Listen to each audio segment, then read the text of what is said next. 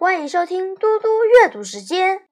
今天我要阅读的是安德鲁·克莱文斯的校园小说，我们叫它《粉铃豆》。第十五章，优胜者是。转眼间，十年过去了，尼克·艾伦已经是个大三学生。在他读大三这一年的十一月，尼克身边发生两件重要的事。首先，尼克今年已经二十一岁，从今以后，他就可以自由运用爸爸所设立的 Fland 信托基金。尼克一下子变成大富翁，应该说是超级大富翁，富有的程度连他自己也无从想象。尼克很想从基金中拿一些钱回馈给爸妈，不过他们说不需要，也不会接受。可是尼克提醒给爸妈，他们不是一直很想去旅行吗？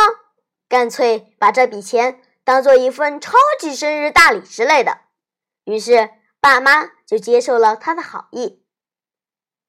除此之外，尼克也想拿一些钱给他哥哥杰。不过，杰姆说他不需要，也不会接受。可是尼克提起杰姆，他那个两岁大的女儿总有一天会长大，以后也要上大学。除此之外，以前杰姆不是曾把他珍藏的整套棒球卡送给尼克吗？于是杰姆就接受了他的礼物。把这些礼物搞定之后，尼克出去逛逛，帮自己。买了一台速度超快的计算机，还买了大约十种新的游戏软件，外加一辆登山脚踏车。然后他尽可能忘掉自己拥有那么多钱，这还真是有点困难。不过他适应的很不错，而且和以前一样拼命念书，希望能好好完成大学学业。至于第二件重要的事是什么呢？原来是这样的：有一天。尼克住的公寓门口送来一件包裹，那包裹非常巨大，重的不得了，而且居然是葛兰杰老师寄来的。包裹里面总共有三件东西，第一件是一本全新改版的第八版韦氏大全词典，第二件则是一张手写的短签，贴在词典的封皮上，第三件是一个厚厚的白色信封。尼克连忙把白色信封翻过来，果然看到一个名字，正是他自己的签名。当年九月一个放学后的下午，尼克在葛兰杰老师的办公室里签下了那个名字。那已经是十年前的往事。尼克先把信封放下来，转而看看词典。他轻轻把贴在封皮上的短签撕下来。亲爱的尼克，请翻到这本书的第五百四十一页。尼克拿起词典，翻到五百四十一页，他好紧张，心脏砰砰跳个不停。那一页有傅林，美国轻歌剧作曲家，和流苏边界。就在此时，尼克在这两个字之间看到另一个词，他大声念出来：“friend”，名词。一种用来书写或标识重点的工具，随意创造出的新字，原创者是尼克·艾伦，美国人，一九八七至，参见 pen。尼克再回头看看葛兰杰老师写的短签，这是一本刚出版的词典，我也推荐学生做家庭作业时可以参考这一本。现在，我如果要告诉学生。新词究竟是怎么加到词典里？都会请每位学生查一查 “friend” 这个词。哦，当然了，我以前曾经答应你，等我们那场小小的文字战争终于结束时，我就会把那封信寄给你。而现在，那场战争告一段落了。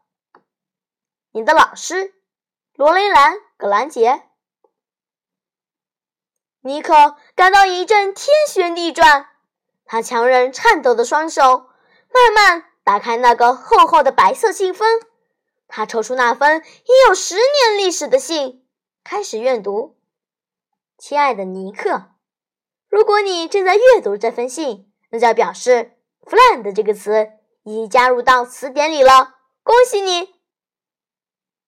一个人总是可以看着太阳升起，却无法使太阳慢下来或静止不动，甚至倒退走。面对你发明的词，我的心情和态度就是这样。刚开始我很生气，这个我承认。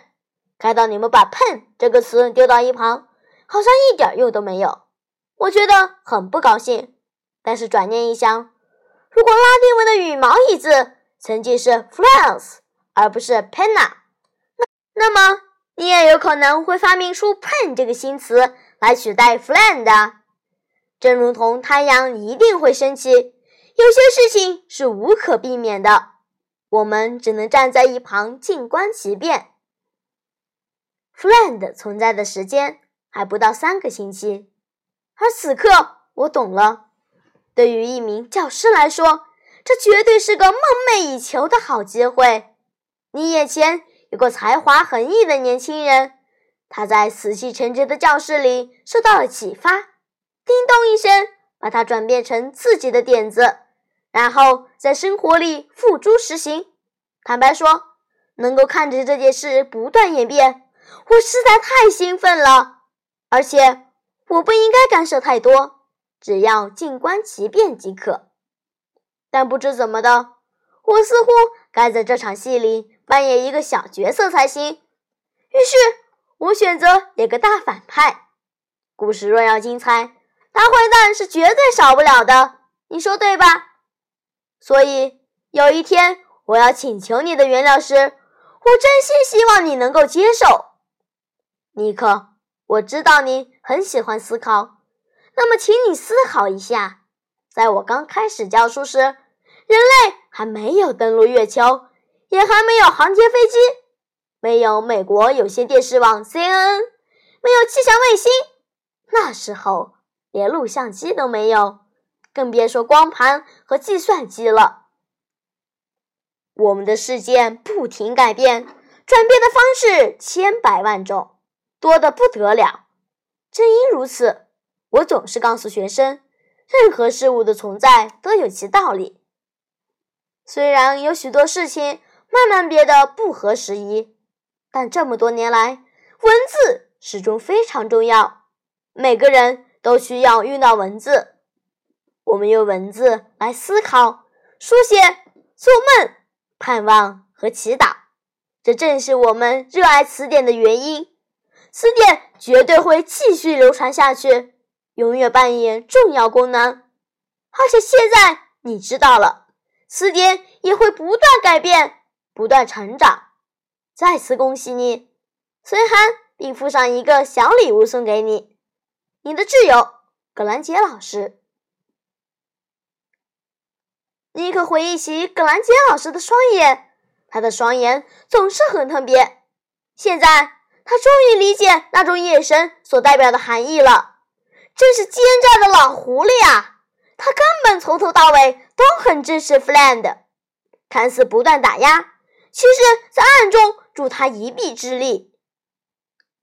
白色信封里。有个扁扁的长方形盒子，很像买手表会看到的那种盒子。尼克把它拿出来，打开盒盖，里面有个东西，尼克已经整整十年没有看到过了。那是葛兰杰老师最喜爱的笔，是一支略显陈旧的钢笔，笔身是暗紫红色的，搭配着蓝色笔帽，笔帽的夹子夹了一张折的小小的纸。显然是另一张短签，非常非常短，上面只写了 “friend”。大约过了一个月后，有件事发生在西田镇的老旧小区里，那里是个巨树擎天、小屋林立的地方。圣诞节早晨，格兰杰老师家的门铃突然响起，他打开大门，在门外。连个人影都没有。不过，有人在纱门内留下一个包裹，是个小箱子，外面裹着绿色包装纸，还系了红色蝴蝶结。另外，侧边有个白色信封。葛兰杰老师一边笑着，一边弯腰拿起包裹。拿起包裹时，他注意到门边的信箱露出一封红、白、蓝色相间的快递邮件，应该是前一晚圣诞夜很晚才送到的。他打开纱门，从信箱里拉出信封，然后紧紧关上两扇门，哆嗦着身子走进屋里。格兰杰老师走到客厅，坐在沙发上。这个快递信封是从西铁镇教育事务办公室寄来的，看起来好像很重要。于是，格兰杰老师立刻拆开来看。这封信是多学寄来的。是一封道贺信，内容说他们接获一笔百万美元的捐款，指定要成立一个永久性的信托基金，提供学生就读大学的奖学金。信中说明捐款者是葛兰杰老师以前教过的学生。这笔基金将命名为葛兰杰老师奖学金。葛兰杰老师觉得这一定搞错了，他很肯定，不然就是恶作剧。一百万美元，这根本说不通嘛！他急着要拿起电话打给杜雪，立刻把这件事弄个水落石出。不过这天可是圣诞节，就算那位杜雪也曾是他教过的小萝卜头，格兰杰老师还是决定暂且搁下，等明天再说，反正也不急。话说回来。另外，那个包裹好端端的躺在他身旁的沙发上，红色的蝴蝶结仿佛不断喊着：“拆开我，拆开我！”等得有点不耐烦了。格兰杰老师先打开侧边的信封，里头有一张圣诞卡片，还附上一张写的歪扭七八的纸片，很显然是五年级小男生的杰作。亲爱的葛兰杰老师。你的我最喜欢的老师之一，我很希望你能收下这个东西。你的学生敬上。葛兰杰老师瞪着信中的错字，忍不住边笑边摇头。那些小孩子老是这样，年复一年都没变。他教书已经教了四十五年，今年六月准备退休了。仔细想想，好像。没有哪一年的圣诞节没有收到学生送来的礼物。格兰杰老师拉开红色丝带，撕开包装纸，把里面的箱子打开来。他本以为会看到用棉线和棒冰棍子做成的东西，或者卷卷的通心面有胶水粘成一大团。然而都不是。他看到一个长方形的盒子，盒子表面。是蓝色的天鹅绒。他打开盒子，里面躺着一支美丽的金色钢笔。他拿起笔，手里传来金属的冰凉感，而且沉甸甸的，沿着亮晶晶的笔身，似乎刻了一些字。格兰杰老师移动到沙发的另一头，点亮阅读灯，终于清楚看见那三行细小的字：“此物。”属于葛兰杰老师，此物之名全凭他决定。敬爱您的，尼克·艾伦。谢谢大家。我们叫它粉铃豆。我已经全部读完了。下次我们还会继续阅读其他作品。下次再见。